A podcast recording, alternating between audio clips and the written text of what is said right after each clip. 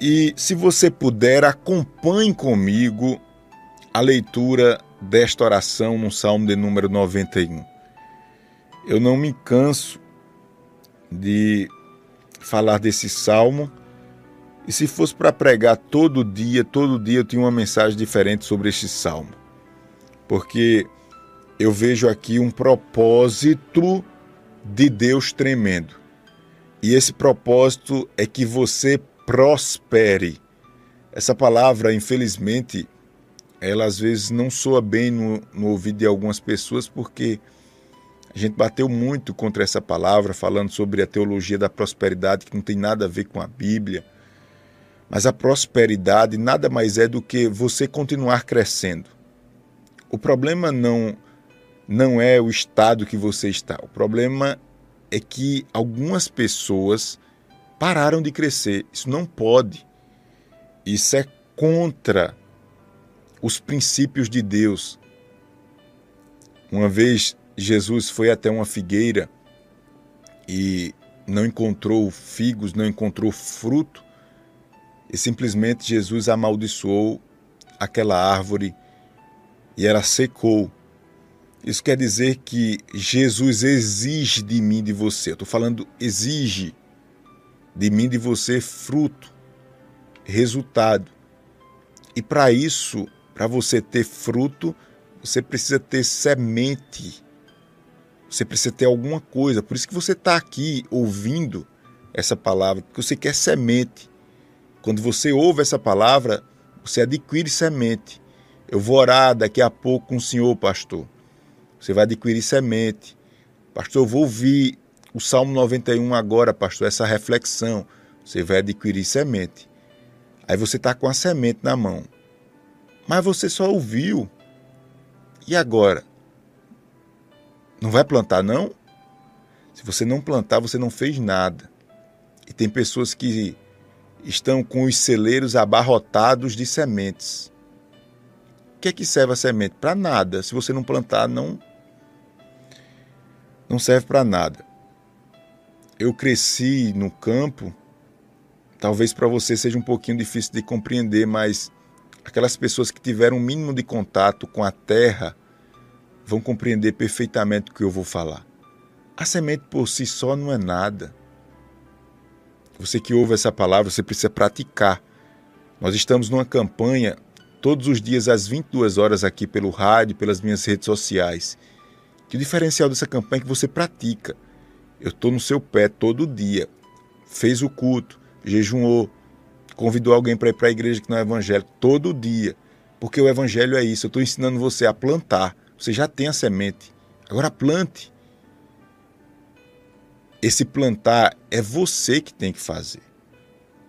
Aí depois que você recebe a semente, você está recebendo a semente agora, você vai ouvir. Eu vou fazer, pastor. Quando você faz e planta, pronto. Você vai ver que essa sementinha vai germinar, vai nascer uma arvorezinha e daqui a pouco você vai colher o fruto o fruto desta semente. Então, é você ter a semente, é você fazer a sua parte, fazer a sua tarefa e depois você colher. Aí eu estou dizendo a você que Jesus morreu na cruz para você dar fruto. Você foi salvo para isso, para você prosperar.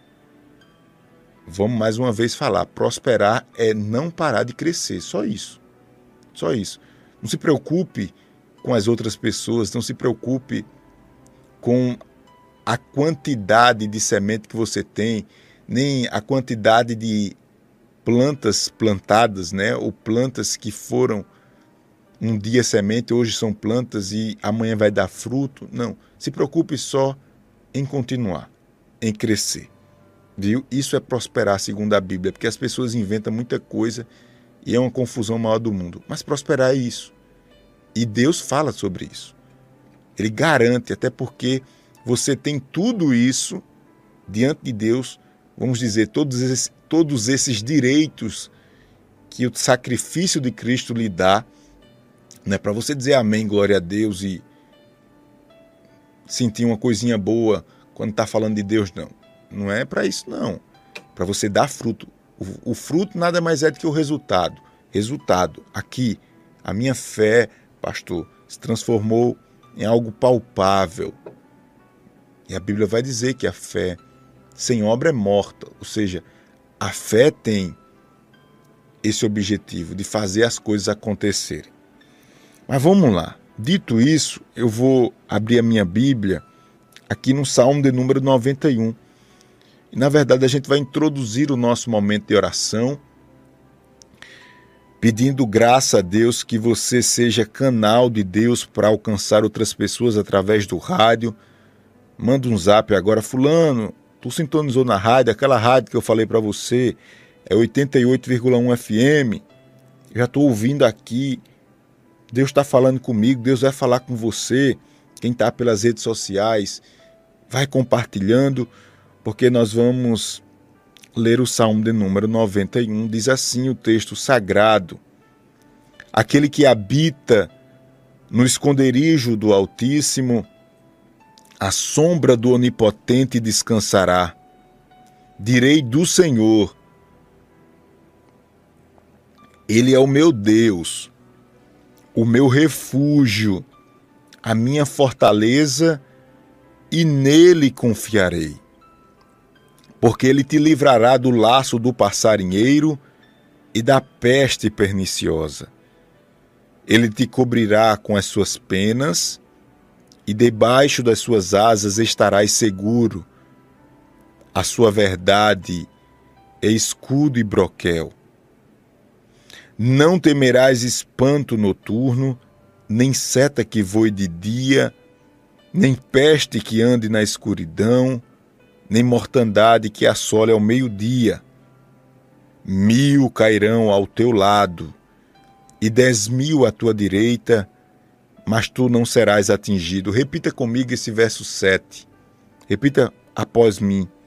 Mil cairão ao teu lado, dez mil à tua direita, mas tu não serás atingido. Bata no peito assim e diga: Eu não serei atingido pelo mal. Isto mesmo. Se você puder, digite aí: Eu não serei atingido pelo mal. Eu não serei atingido pelo mal. Vamos continuar. Somente com os teus olhos olharás e verás a recompensa dos ímpios porque tu, ó Senhor, és o meu refúgio, o Altíssimo é a tua habitação, nenhum mal te sucederá, nem praga alguma chegará à tua tenda. Porque aos seus anjos dará ordem ao teu respeito para te guardar em todos os teus caminhos. Eles os anjos te sustentarão nas suas mãos, para que não tropeces com o teu pé em pedra. Pisarás o leão e a áspide, calcarás aos pés o filho do leão e a serpente. Pois que tão encarecidamente me amou, também eu o livrarei. Poluei num alto retiro, porque conheceu o meu nome. Ele me invocará, eu lhe responderei. Estarei com ele na angústia, eu vou repetir. Estarei com ele na angústia. Livrá-lo-ei e o glorificarei. Dar-lhe-ei abundância de dias e lhe mostrarei a minha salvação. Você pode dizer amém, glória a Deus. Repita se você não fez isso ainda ou não digitou quem está na live. Eu não serei atingido pelo mal. Quem não fez esse exercício, faça, porque você já tem a semente e a semente já entrou no seu coração, agora você vai exercitar. Você vai fazer com que a sua alma ela manifeste agora um resultado depois dessa palavra que você ouviu. E o primeiro passo é você dizer em voz alta ou digitar: bem nitidamente você vai falar: Eu não serei atingido pelo mal. Eu não serei atingido pelo mal. Você precisa entender diante dessa palavra que tem como objetivo trazer segurança, trazer alívio e trazer para você a convicção de que as coisas vão acontecer da melhor forma possível. Diante desses presentes de Deus para você, você precisa compreender de uma vez por todas que Deus lhe garante tudo isso é simplesmente para você avançar. A mensagem é essa. Você não pode ficar parado, você não pode ficar murmurando, nem pelos cantos, você não pode ficar pensando em todo momento ou a todo momento em parar. Você jamais pode estar aí dizendo: Deus não está ouvindo a minha oração, Pastor Júnior. Eu não sei mais o que fazer porque faltam forças. Eu não sei, pastor. Eu não sei mais o que fazer. Eu tem hora que eu acho, pastor, que eu vou enlouquecer porque a pressão é muito grande. Eu estou passando no vale da sombra e da morte e parece que o deserto não vai sair da minha vida. O que é que eu faço? Você precisa assumir o seu lugar. E o seu lugar é de filho. O seu lugar é um lugar onde você tem contato direto com o Pai nada nem ninguém, nada nem ninguém, nem você mesmo pode se apartar ou pode lhe apartar do amor de Deus. Entenda isso. Infelizmente, algumas barreiras surgiram na sua vida e você está achando que isso é o fim. Não é o fim. Não é o fim porque o Deus que te livra, Ele está contigo ele está bem presente em todos os momentos da sua vida. Ele tem prazer de lhe acompanhar nesses momentos que o salmista chama de momentos de aperto, né? É, momentos de. Eu estou confundindo aqui com o Salmo 46, né? Que fala da angústia, mas eu acho que não, não é à toa que eu estou falando lembrando disto, não. Até porque o versículo primeiro fala que ele é o nosso esconderijo. E a gente precisa se esconder é quando a gente se sente vulnerável, não é? Quando a gente se sente esgotado. E diante dessa palavra, onde Deus diz: Meu filho, eu te dou o necessário para você prosseguir, para você avançar, eu lhe dou segurança, eu lhe dou certeza que vai dar tudo certo. Diante de tudo isso, aleluia, você só precisa passar um tempo no esconderijo. Você vai sair do esconderijo e vai sair mais forte. Entenda e coloque isso na sua cabeça de uma vez por todas. Com Deus não tem como perder. Entenda isso. Entenda isso. Com Deus não existe outra conta a não ser soma, multiplicação, não existe. Mas, pastor, como é que o senhor fala isso, pastor, com tanta convicção? Eu acho, pastor, que o senhor vive em outro mundo. Como assim, pastor? Eu vou repetir para você: não existe outra conta com Deus. Só multiplicação, só crescimento.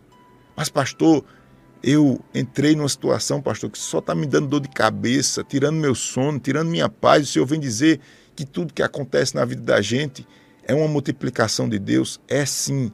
Olhe com os olhos de Deus ou você tem um resultado positivo, ou você aprendeu uma grande lição que vai lhe ajudar lá na frente de maneira sobrenatural. Sobrenatural. Você aprendeu. Mas, pastor, doeu muito. Infelizmente ou felizmente, precisou você pagar um preço grande, mas você aprendeu. Aprendeu ou não aprendeu? Aprendeu ou não aprendeu?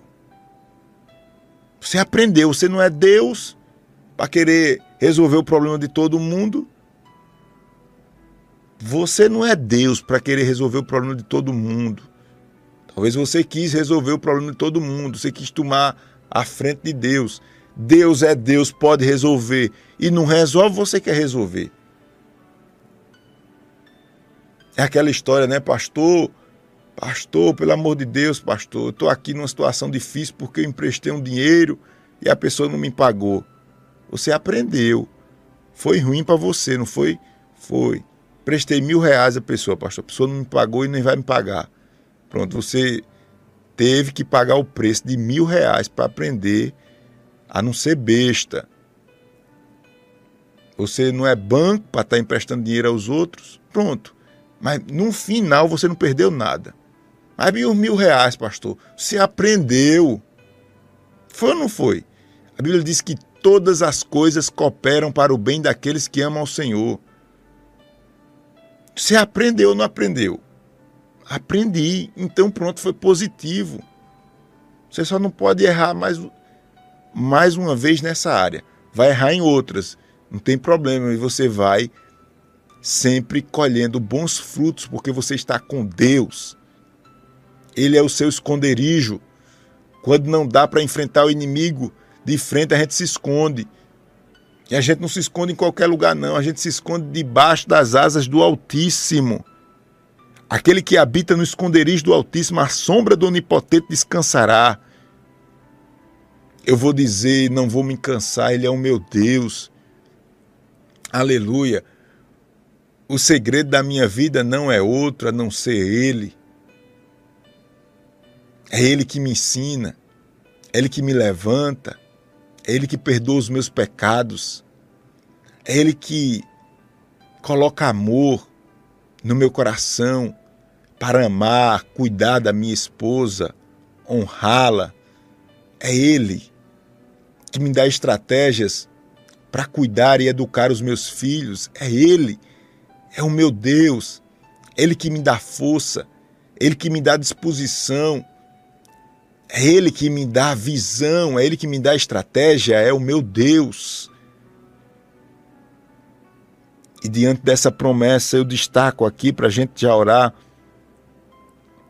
Eu destaco o verso 5, o verso 7 e o verso 10 e vou ler para a gente orar. Diz assim: Não temerás espanto noturno, nem seta que voe de dia. Ou seja, não temas. O medo, ele é o espírito do diabo operando na sua vida. Eu vou repetir. O medo é o espírito do diabo operando na sua vida. O medo, quando ele começa a lhe controlar, meu irmão, é o inferno, o inferno, o inferno chegou na sua vida. E tem muitos crentes vivendo o inferno hoje.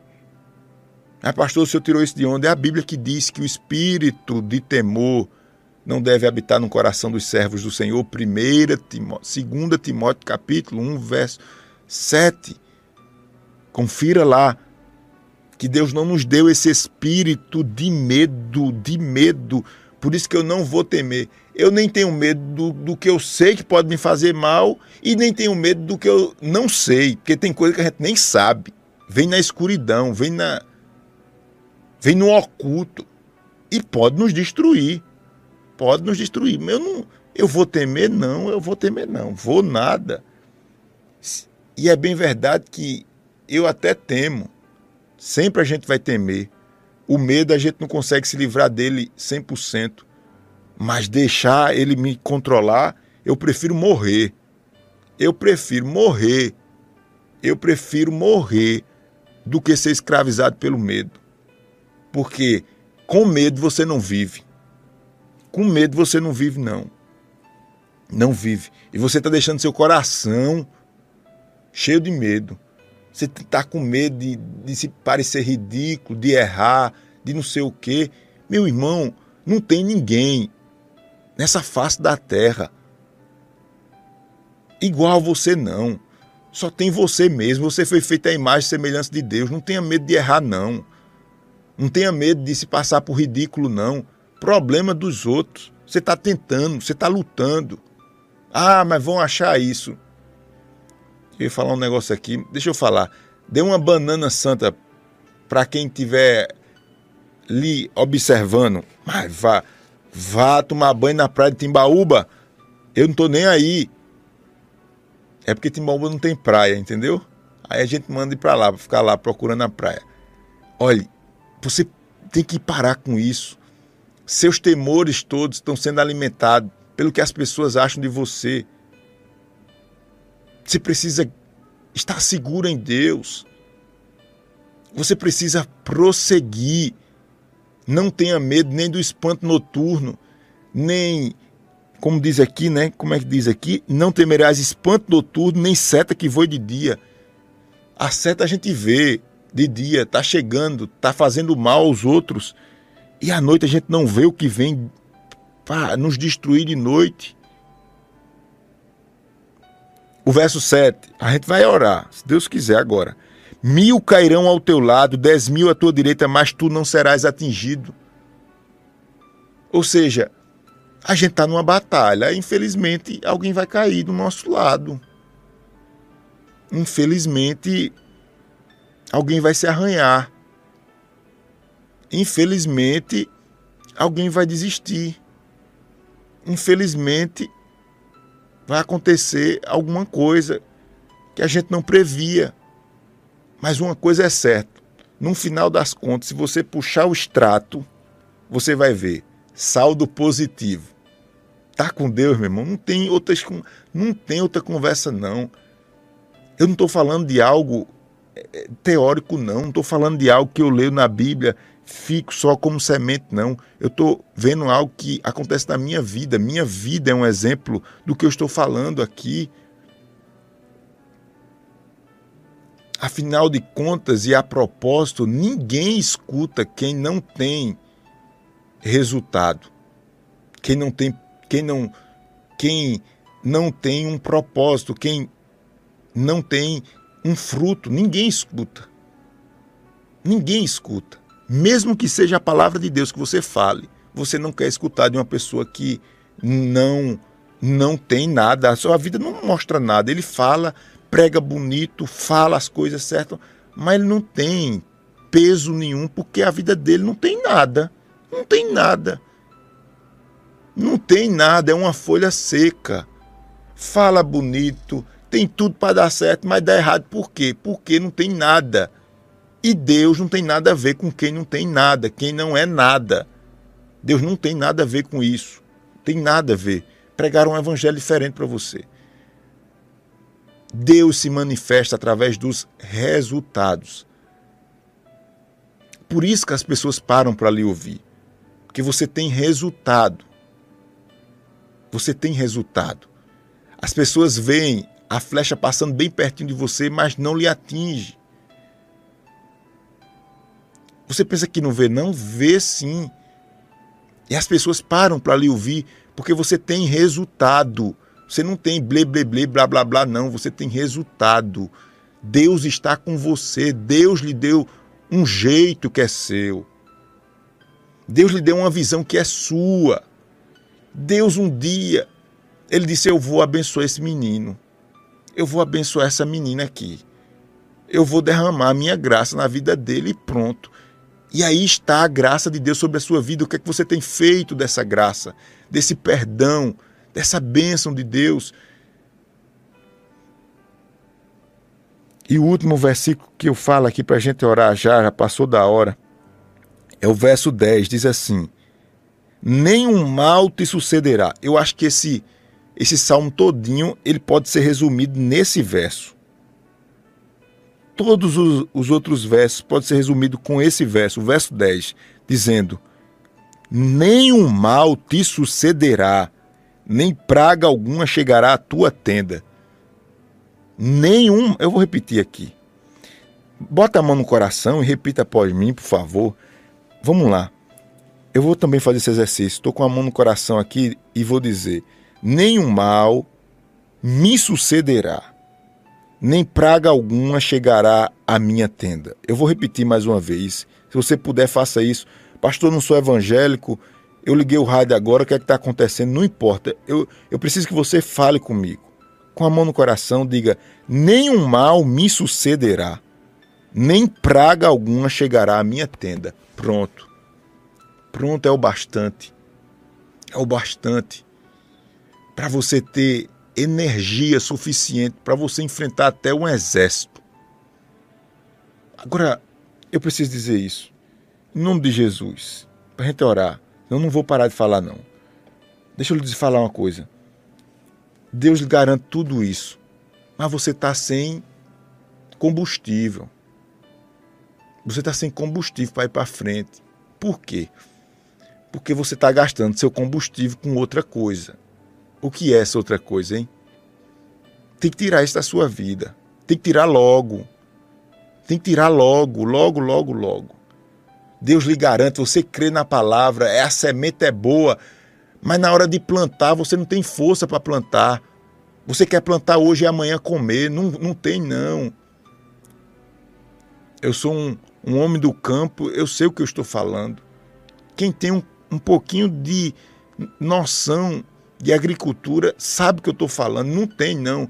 Pastor, eu quero hoje, pastor, plantar hoje e amanhã eu ter. Não vai ter, não, não vai. É mentira de quem está dizendo isso para você, é mentira. Não seja inocente, não caia na conversa bonita dos outros, porque usa o nome de Deus, não. É mentira. É mentira, não vai não. Tem o tempo. Você tem que, você tem que estar preocupado em ter a semente, em plantar. Agora, na hora de plantar, falta força não tem fé, a cabeça está cheia de coisa e tal, porque você está perdendo combustível. Tem que ter combustível. E deixa eu lhe dizer uma coisa aqui, viu? Eu poderia falar até, até meio-dia, mas deixa eu falar aqui, porque quando Deus vai dando a palavra, Deus vai dando mesmo. Olhe, uma das coisas que faz você perder esse combustível, sabe o que é? É a sua relação com o que você fala. Isso desgraça a vida do homem. Pessoas que têm a língua solta, que quando está nervoso, amaldiçoa até a mãe. Isso acaba com você, viu? Quer ver outra coisa? Quer ver outra coisa que deixa você sem combustível nenhum? Como você trata a sua vida sexual? Isso é outra desgraça. Se você não tem essa área da sua vida equilibrada, principalmente os homens presos à pornografia, não pode ver um rabo de saia, você que é casado, vive desejando a mulher dos outros, não sei o quê. Isso daí vai consumir todo o combustível da sua vida. Eu disse falar, e essa área eu poderia falar de outras, mas eu queria deixar só essas duas aqui. Você, mulher, também, que não tem essas duas áreas, você está perdendo força, você tem que construir e você não tem força. Como é que eu vou plantar, pastor? A semente, eu estou entendendo, pastor, o que o senhor está falando, pastor, mas falta combustível para plantar. Eu não tenho, eu não tenho força para plantar. Cuidado com essas duas áreas da sua vida. Essas duas áreas da sua vida estão tá roubando combustível, está faltando fogo, está faltando essas duas áreas, ela, ela destrói a vida de qualquer homem, de qualquer mulher. E a Bíblia aqui nos revela isso, viu? Isso eu não estou tirando da minha cabeça, não.